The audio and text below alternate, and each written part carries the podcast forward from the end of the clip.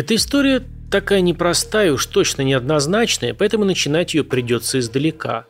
Не со времен сотворения мира, конечно, но тем не менее.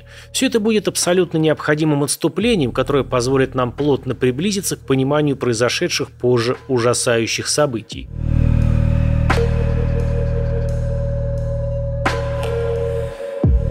Дженнифер наверняка хотела простого семейного счастья рядом с брутальным мужчиной. Или хотя бы просто сильным.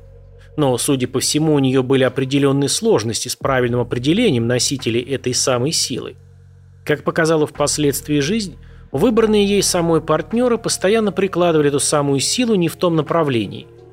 Возможно, это происходило потому, что она стала жертвой серийного сексуального насилия со стороны биологического отца, которое было расследовано полицией и привело ее к переселению в приемную семью. С 16 лет девушка уже жила самостоятельно. В своем родном городе Канзас она вышла замуж за Джереми Мартинсона, и 6 марта 1998 у них родилась дочь Эшли. Джереми был парнем очень крутого нрава.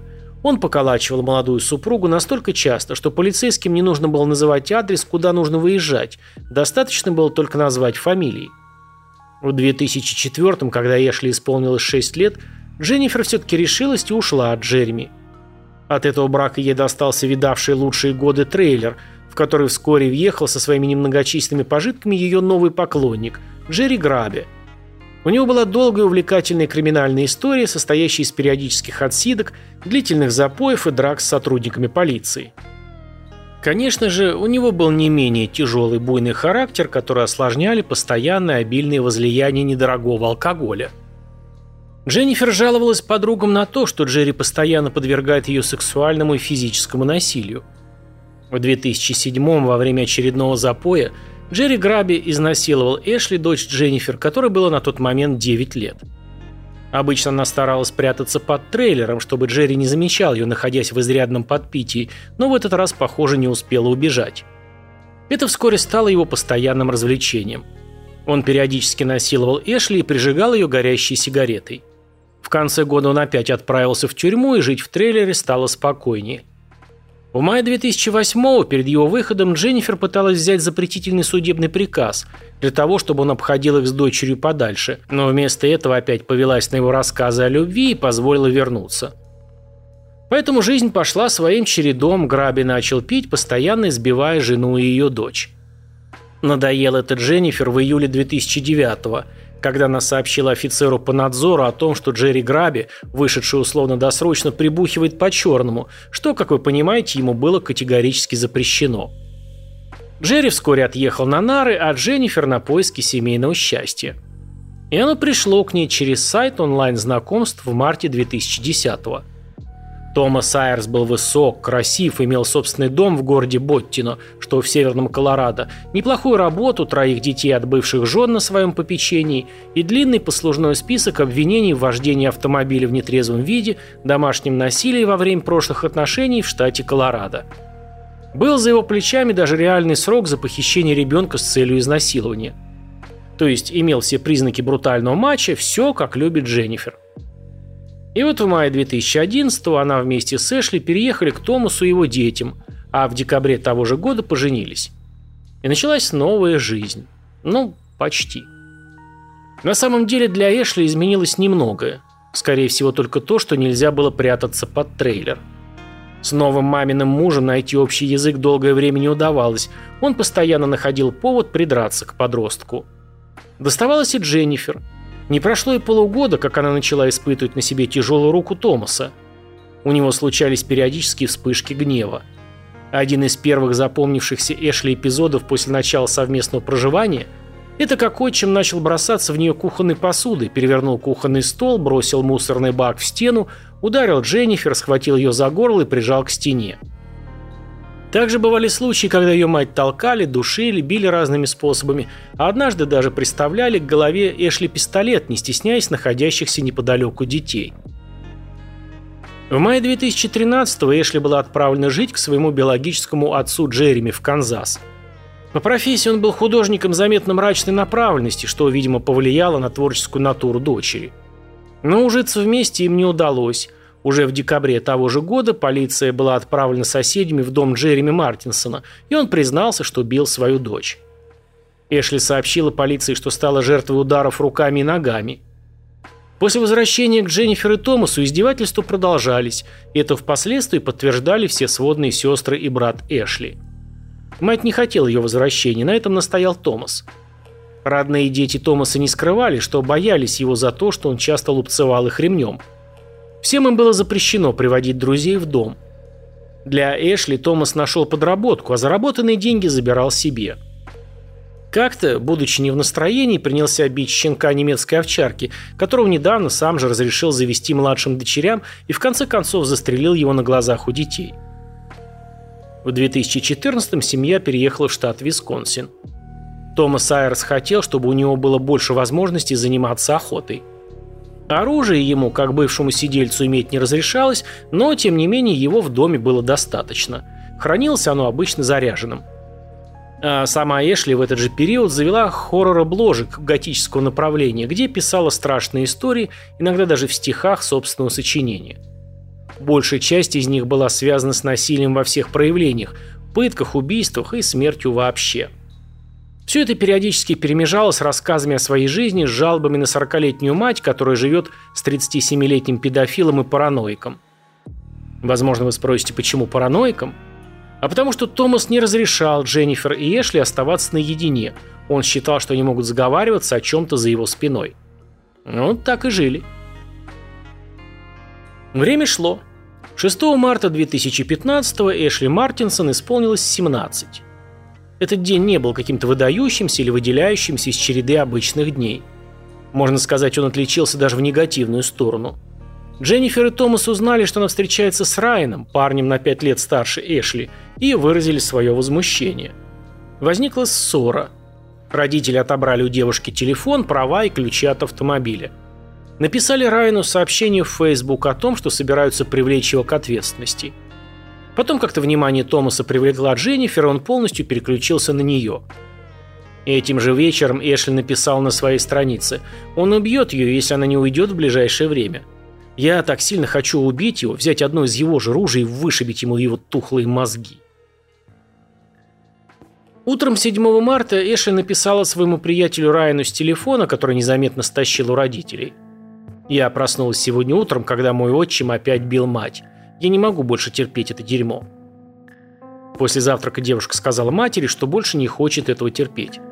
«Если ты не решаешься уйти, уйду я», — сказала она. Наскоро собрав какие-то вещи, она выскочила на улицу и направилась в сторону дома своего друга. Но добраться туда ей не удалось. Вернувшийся отчим узнал, в чем дело, догнал Эшли на автомобиле, затащил в салон и привез домой. Конечно же, дома последовал очередной громкий скандал. Девушки обещали запереть ее на год, запретив выходить вообще даже в школу, переведя на домашнее обучение. У взвинченной с самого утра Эшли в голове что-то щелкнуло – она выскочила из комнаты, схватила один из заряженных дробовиков и побежала к себе в спальню. Прикрыв дверь, она села на кровать и закрыла глаза. «Зачем так жить?» – спрашивала она себя и уже начала примиряться поудобнее приставить дробовик к своей голове, а потом вставила его ствол в свой рот. Вырвал ее из оцепенения сердитый стук в дверь. Томас кричал и требовал немедленно открыть дверь. Потом начал ломать ее, что у него очень удачно и быстро получилось. «А почему, собственно, я? Может, пусть лучше умрет он?» – подумала Эшли, когда Томас появился в дверном проеме. Дверь в ее комнату закрывать было нельзя, это было одно из правил проживания в доме Томаса. Он от входа разразился длинной бранной тирадой в адрес Эшли. Посмотрев на него, девушка вынула ствол изо рта, навела его в сторону отчима и нажала на спусковой крючок. Пуля попала в шею. Томас упал на колени. Одной рукой он зажимал рану, а другую тянул в сторону Эшли. Тогда она выстрелила во второй раз. Вторая пуля попала в голову Томаса и прекратила его мучение навсегда. Находясь в прострации, Эшли вышла в коридор. В ее ушах стоял звон. Она увидела мать, поднимающуюся к ней по лестнице, и уронила дробовик на пол. Девушка хотела рассказать матери, что случилось, пожаловаться, ей, может быть, заплакать на взрыв, но все вышло совсем по-другому. Теперь, когда все кончилось, можно предположить, что Дженнифер испугалась выстрелов наверху и не знала, что ей думать, а тем более делать. Но это только предположение. А тогда у нее в руках оказался кухонный нож. Мать начала громко ругаться, кричать на дочь и ударила ножом спускающуюся к ней Эшли в правую ногу. Не такого утешения искала девушка у матери. Она не понимала, почему мать поступает так, и начала отбирать у Дженнифер нож. Завязалась борьба.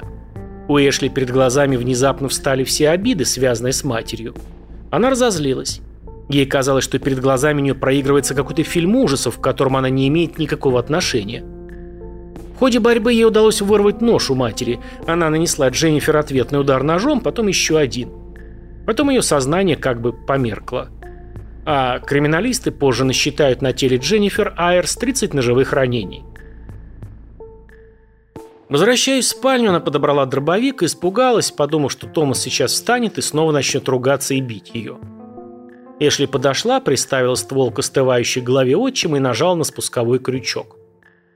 Курок сухо щелкнул. Патронов больше не было. Томас не шевелился. Эшли показалось, что цепи, связывающие ее, порвались, и этот человек никогда больше не причинит вреда ей, ее сводным сестрам и брату. Эта мысль как раз и напомнила ей о том, что дети тоже находятся в доме. Эшли осматривает себя, залитую кровью. Идет в душ, переодевается в чистую одежду. Спускается в гостиную и собирает испуганных детей в одной из комнат, говоря, что сейчас они сыграют в игру. Девушка приносит им еды, сок и телефон для вызова помощи, включает мультфильм и выходит из дома, заперев за собой дверь. Ей не хотелось, чтобы дети увидели окровавленные трупы. Позже Эшли расскажет, что ушла потому, что привыкла убегать. Она всю жизнь бегала от тех ужасов, которые ее окружали, и пыталась спрятаться от них. Но они все равно знали, где ее искать. «Я была напугана», — скажет Эшли. Мне нужно было как-то привыкнуть к мысли о том, что я сделала то, чего никак от себя не ожидала. Девушка добралась до дома своего друга Райана и предложила ему съездить на его родину в штат Теннесси на его автомобиле. О случившемся дома не рассказывала. Парень согласился, они выехали почти сразу. А на следующий день, 8 марта 2015 их машина была остановлена в округе Бун, штат Индиана – Согласно разосланным ориентировкам, Эшли Мартинсон была арестована и через некоторое время экстрадирована в штат Висконсин. Эшли не могла знать, ведь она уехала из дома, что как только за ней закрылась дверь, старший из детей, которому было 9, вызвал полицию.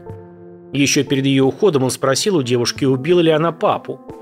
Эшли ответила, что нет. Она не знала, что пока она была в душе, любознательный мальчик уже увидел вообще все – когда приехала полиция и спросила после осмотра дома, кто это сделал, дети, не задумываясь, указали на свою старшую сводную сестру. Несмотря на лежащий на месте преступления дробовик и окровавленный нож, в ориентировках на розыск Эшли Мартинсон была указана как вооруженная и особо опасная. Во время ареста она сопротивления не оказывала. В ходе первого допроса рассказывала, что Томаса застрелила Дженнифер. Позже она изменила показания на правдивые. После ареста, на вопрос, почему она это сделала, Эшли Мартинсон ответила «Я не монстр, я никогда не хотела, чтобы это произошло. Я хочу, чтобы люди знали, что я сама была жертвой этого. Но в тот момент я почувствовала, что у меня нет выбора». Эшли в следственном изоляторе прошла углубленное психологическое обследование. Доктора диагностировали у нее большое депрессивное расстройство, а также посттравматическое стрессовое расстройство – они пришли к выводу, что она, вероятно, периодически страдала от симптомов депрессии того или иного уровня примерно с 8 лет, которые стали заметно более интенсивными примерно к 15 годам. Врачи считают, что подсудимая стала жертвой многих видов жестокого обращения травм, говорится в заключении. Она лично испытала физическое, сексуальное и вербальное насилие. Она также была непосредственной свидетельницей физического, сексуального и вербального насилия над своей матерью – и физического и вербального оскорбления ее сводных сестер и сводного брата. Она также была свидетелем жестокого обращения с животными. Дети Томаса Айерса подтвердили жестокое отношение отца ко всем членам семьи и животным. Они рассказали, что Томас их бил очень толстым ремнем так, что синяки не сходили с ягодиц. Приятель Эшли, Райан Сиск, не был привлечен по этому делу, но был обвинен в нарушении условий своего досрочного освобождения, когда выехал в другой штат. Он сказал полиции, что не знал, что Эшли находится в розыске, пока ему об этом не сообщила полиция. Некоторое время после ареста Эшли Мартинсон придерживалась версии о том, что она совершила эти убийства в связи с помутнением рассудка и временной невменяемостью. Однако в марте 2016 она пошла на сделку со стороной обвинения и признала вину в двух убийствах второй степени. Прокуратура настаивала на 40 годах тюремного заключения. Адвокаты просили 8 лет тюрьмы, ссылаясь на халатность матери, которая подвергла семью жестокому обращению со стороны Айрса. Судья Майкл Блум сказал, что если бы эти убийства произошли не на следующий день после ее 17-летия, а за день до, то Эшли проходила бы по делу как несовершеннолетняя, и она находилась бы в исправительном учреждении для несовершеннолетних, пока ей не исполнилось бы 25 лет. Но закон есть закон. В результате Эшли была приговорена к 40 годам лишения свободы, из них 23 года тюремного заключения и 17 лет надзора. В июне 2017-го адвокат Эшли Мартинсон подала ходатайство о смягчении приговора, которое было отклонено судом в сентябре. В 2019 году апелляционный суд отказал ей в пересмотре уголовного дела и новом судебном разбирательстве. Эшли Энн Роуз Мартинсон в тюрьме закончила школу и получила аттестат о среднем образовании. В недавнем интервью она сказала, что здесь чувствует себя намного счастливее, безопаснее и свободнее, чем когда-либо дома. «Я счастлива потому, что, оказывается, есть люди, которые могут мне чем-то помочь. Я уверена, что мои сводные сестры теперь в безопасности. И я знаю, что это звучит безумно, потому что я нахожусь в тюрьме, но я чувствую себя свободной. Теперь я могу высказывать свое мнение». У меня могут быть свои мысли. Я могу просыпаться каждый день и знать, что я в безопасности. Когда у нее спросили, согласится ли она устроиться на работу, если ей предложат, она ответила положительно. На вопрос, кем бы хотела работать, Эшли сказала, что думает стать писателем и рассматривает карьеру в косметологии. Вот такая история.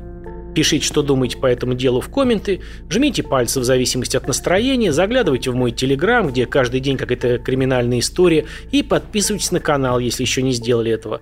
Дальше будет еще интереснее. До наших новых волнующих встреч.